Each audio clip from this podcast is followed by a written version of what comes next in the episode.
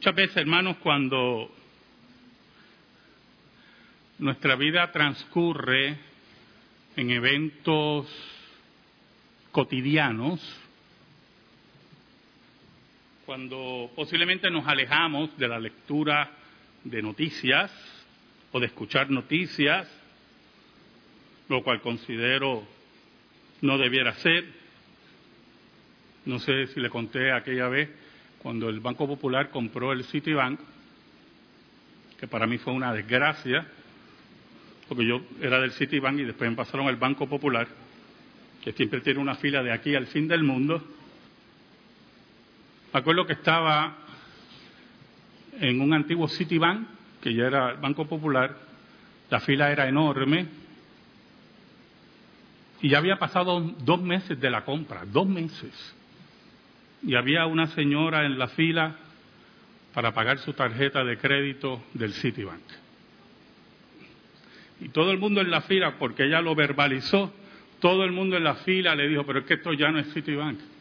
Y yo estaba sorprendido que después de dos meses de la compra, ella no supiera que el Citibank ya no existía en Puerto Rico. Y algunas veces pues nos desconectamos tanto de la información que nos sorprenden otras noticias y nos llenan de estupor y nos preguntamos las sorpresas increíbles que traen muchos noticieros. También es sorpresivo para nosotros que Jesús se sorprenda. Y es el título de mi sermón, la sorpresa de Jesús. Oramos. Gracias te damos, Señor, Dios bueno y Dios verdadero, por todas tus bendiciones. Y te pedimos, Señor, en el nombre de Cristo, que perdones nuestros pecados y nos escondas bajo la sombra de la cruz. Que tú, Señor, llegues al corazón de tu pueblo por tu palabra en el poder del Espíritu Santo. Que redargullas, que sanes, que conviertas según tu soberana voluntad. En el nombre de Jesús. Amén y amén. Vayamos a la lectura de la liturgia en Marcos capítulo 6, versículos del 1 al 6. Marcos 6, versículos del 1 al 6. Este pasaje lo recoge Mateo y lo recoge Lucas, y Lucas es el que da los más significativos detalles. Jesús vino a su tierra, donde se crió, a Nazaret. Allí fue a ver a su familia posiblemente, pero también a llevar el Evangelio, la palabra de Dios. Y no fue solo, fue con sus discípulos. Ya era un rabí reconocido y su fama recorría todo Israel todo Israel y había llegado a Nazaret la fama de Jesús. Por lo tanto, cuando Jesús llega a su tierra, en cierta medida ya era todo una estrella. Pero es interesante, los tres pasajes, los tres pasajes nos dicen que Jesús esperó el día de reposo. Porque si lee el versículo 2, y llegado el día de reposo, y esto es muy importante, yo hermano, Jesús no es una estrella de rock que llega a los sitios con su fama para ser admirado o buscar una pleitesía, aunque él sí merecía esa pleitesía. Es decir, no es como los buscones religiosos que nos rodean, aspirando a riquezas, aspirando a carros de lujos, a costa de un falso evangelio que le hace daño a la predicación del mismo. Jesús es aquel, como le he dicho anteriormente a ustedes, sobre todas las cosas, el maestro, el que enseña, el que rebate el error, el que busca y nos afirma el cumplimiento de la profecía.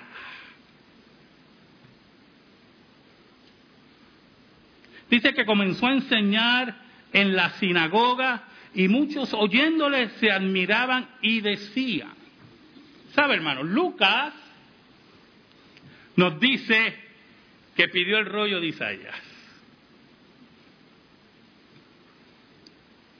Y lee el rollo de Isaías, la profecía del siervo, que sobre él iba a estar el Espíritu de Dios,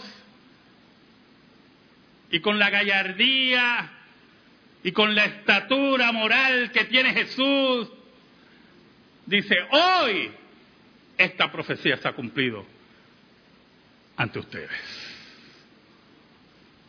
Es el maestro que va sin rodeos, es el maestro que predica la verdad, es aquel que va al punto de la discusión, es el Cristo que viene a inaugurar el reino sin tapujos y sin reposo.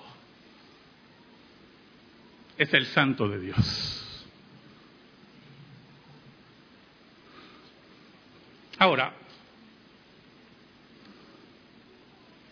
mire cómo dice la multitud que está en la sinagoga, las personas que están en la sinagoga.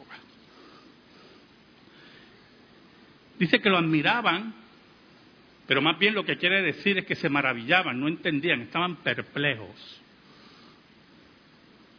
perplejos. ¿Pero por qué estaban perplejos? Mire cómo dice. ¿De dónde tiene este estas cosas? Y añaden, ¿y qué sabiduría es esta que les es dada y estos milagros que por sus manos son hechos? Y yo no sé si usted entiende las implicaciones del texto, que más adelante lo vamos a ver. Este muchachito que creció con nosotros, que estuvo jugando con nuestros hijos, este muchachito que es un simple carpintero, es el desprecio afirmativo contra el maestro, cumpliendo la profecía de Ezequiel, la importancia de atender a la liturgia, a las lecturas de la liturgia cumpliendo la profecía de Ezequiel que iba a ir a ese pueblo y el pueblo qué? No lo iba a escuchar.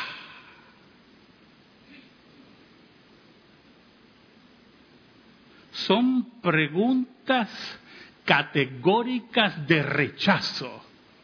Son interrogantes buscando una razón no legítima para el conocimiento de Jesús.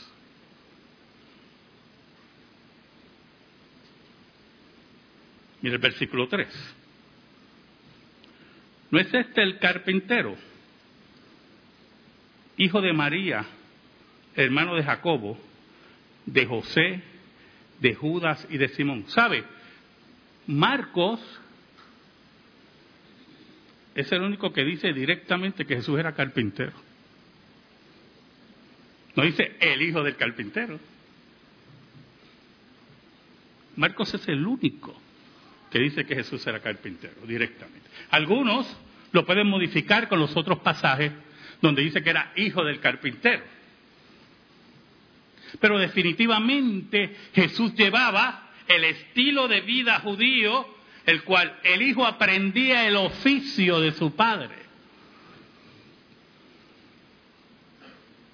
Y si usted nota el desprecio en las preguntas, en la interrogante, es que para ellos ser carpintero era un trabajo de poca monta,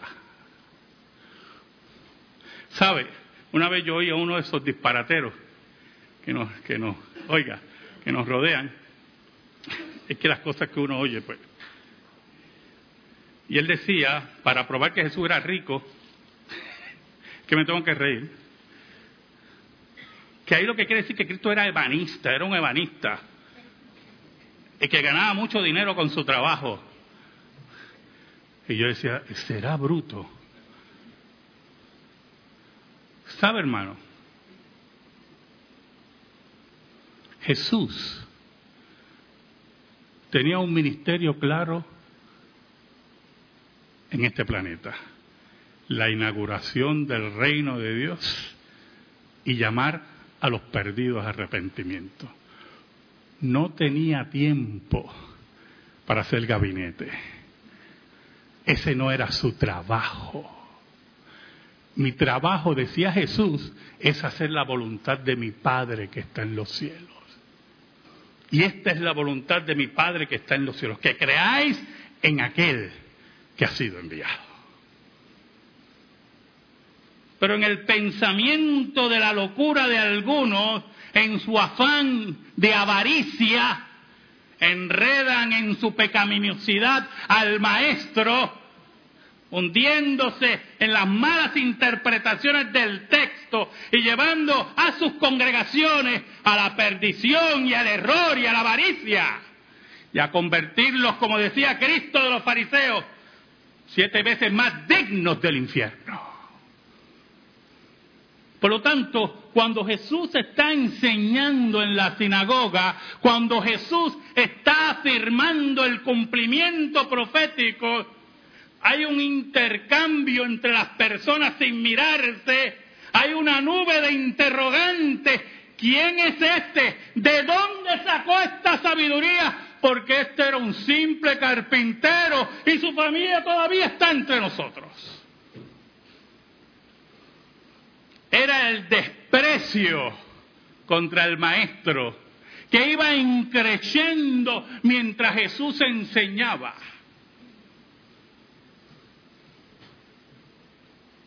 Y usted se preguntará,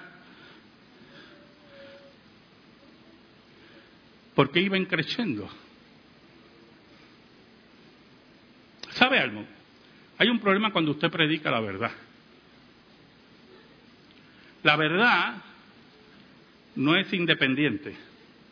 La verdad está encadenada. Las mentiras son independientes. Porque cuando se miente, se tiene que inventar. Y cuando usted miente y lo sigue interrogando, usted sigue inventando. Y, y entonces se dan cuenta que no encadenan las cosas y empiezan las contradicciones y empiezan las vergüenzas y los cambios de qué? De versiones. Pero cuando usted dice la verdad, la verdad está encadenada y va creciendo. Y cuando decimos que el pecador necesita Cristo y tiene que arrepentirse de sus pecados y que el Espíritu de Dios es el que convence, eso tiene una contraparte. Y es que si no crees en Cristo, vas directamente al infierno y la condenación. Y eso a la gente no le gusta. La gente quiere salvar a todo el mundo no entienden la dimensión del pecado, no entienden la dimensión de la ofensa a Dios y convierten la predicación del Evangelio en baratijas, en ofertas de quincalleros y no en la excelencia que nos habla el apóstol Pablo, que es el mensaje de Cristo.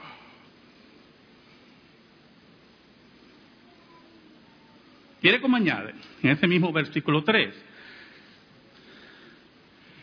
hijo de María, interesante, ¿verdad?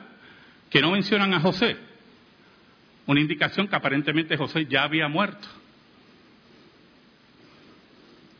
Hermano de Jacobo, de José, de Judas y de Simón, ¿no están también aquí con nosotros sus hermanas?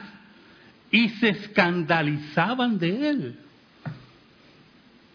Después que hacen una genealogía de toda la familia de Jesús, hermanos y familiares, y no vamos a entrar en la discusión de que Jesús sí tenía más hermanos, Jesús tenía más hermanos y eso no hay que discutirlo. Empezó a crecer en ellos el escándalo. Ese rechazo inicial que estaba solamente en sus mentes y en sus corazones empezaba a verbalizarse. En Lucas observamos la confrontación de Jesús, no solamente del cumplimiento de las palabras del profeta Isaías, sino como Jesús interpreta que Israel no tiene que tener privilegios, porque Dios escoge a Él quiera. Y por eso hablaba de las viudas en el libro de Reyes, que eran gentiles, una de ellas y mientras había la sequía, Dios le proveía a esa gentil. Y estaban esos hombres rabiosos y odiaban al maestro. Pero volvemos a lo mismo.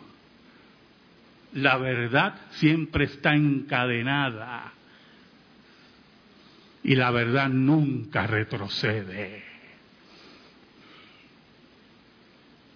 Porque hay gente que puede estar predicando la verdad inicialmente y cuando ve que las multitudes empiezan a rechinar los dientes, empiezan a cambiar el mensaje.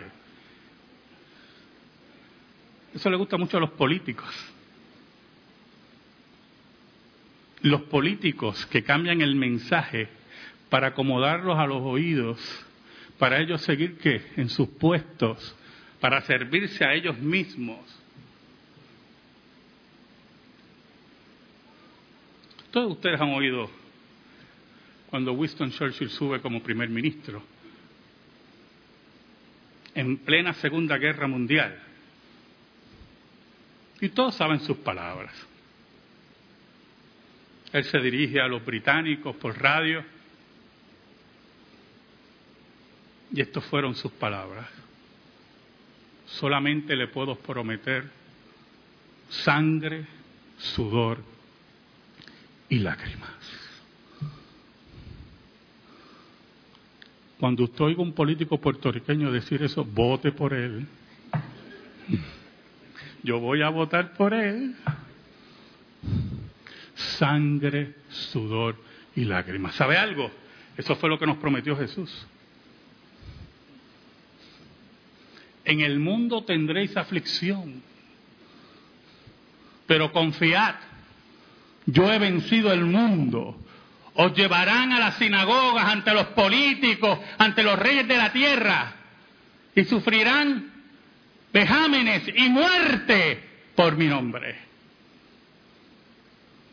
Eso fue lo que prometió Jesús.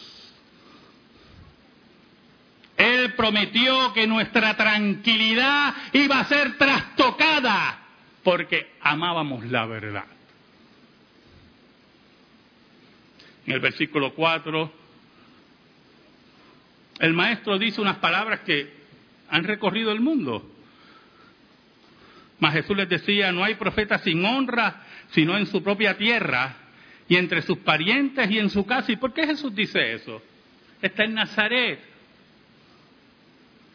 Aquellos que lo vieron crecer, que oyen de su fama, que saben de sus milagros, lo rechazan sus hermanos no creían en él, dice Juan. Y lo consideraban fuera de sí.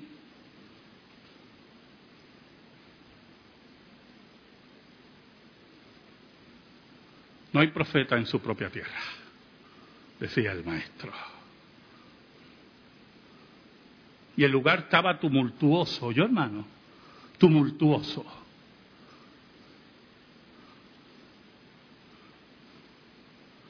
a tal nivel que Lucas nos dice que lo sacaron de la sinagoga para tirarlo por un risco.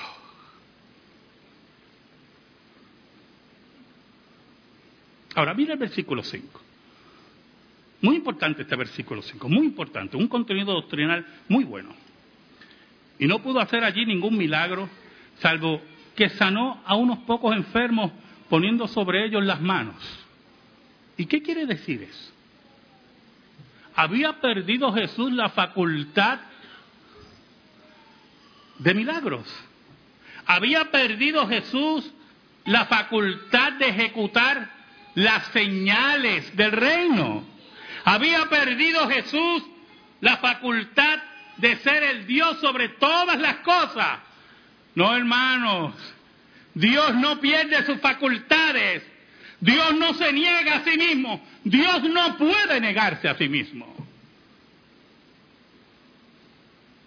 La dureza del corazón de esos hombres y mujeres era tal que no se acercaban a Jesús. Era tal que pedían que fuera, que se fuera de su lugar. Era tal que buscaban asesinarlo.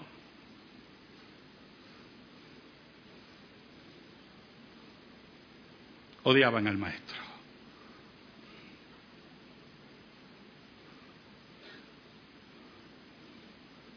Hermanos, escúcheme.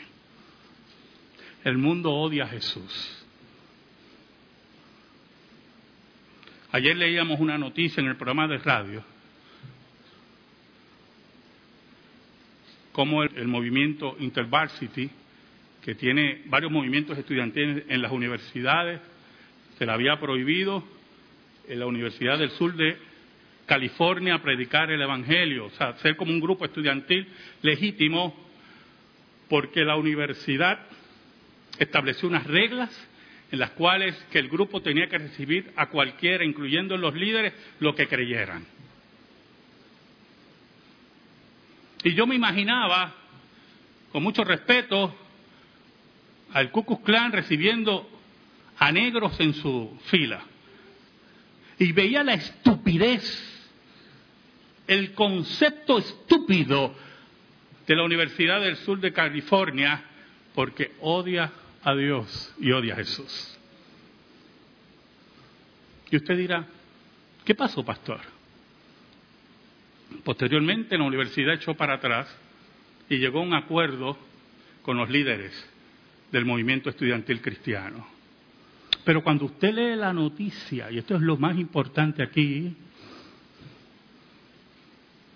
fue un ceder una pulgada para cortar la cabeza posteriormente, porque los mismos líderes estudiantiles cristianos dicen que la universidad no ha cambiado su precepto. Cedió un poco y en las conversaciones con los impíos confiamos en ellos. No, hermano. El mundo odia a Jesús. Nazaret odiaba a Jesús. Por eso el versículo 6 dice, y estaba asombrado de la incredulidad de ellos. Jesús estaba asombrado. Jesús estaba lleno de sorpresa. Jesús no lo creía, porque con el asombro viene la duda. Con el asombro viene el interrogante. Con el asombro viene esa búsqueda de cómo puede ser. Nos asombra lo que ocurre en el mundo. Jesús también se asombró de la incredulidad del mundo.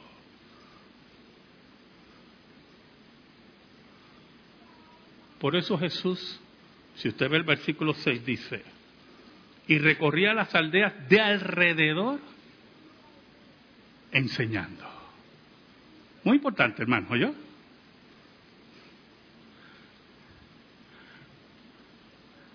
Si San Juan no nos quiere escuchar,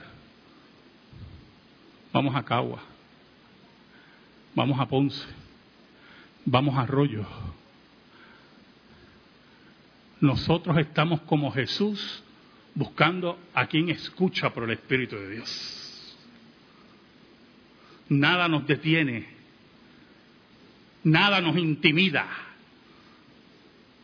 nada nos detendrá, porque aunque nos llenemos de asombro, la maravilla del Gólgota y la sorpresa de la tumba vacía puede más que cualquier cosa. Amén. Gracias te damos, Señor, por tu palabra eterna. Y te pedimos, Señor, en el nombre de Jesús, que tu palabra esté en nuestro corazón y sea nuestra brújula. En el nombre de Jesús. Amén. Estamos en silencio, hermano.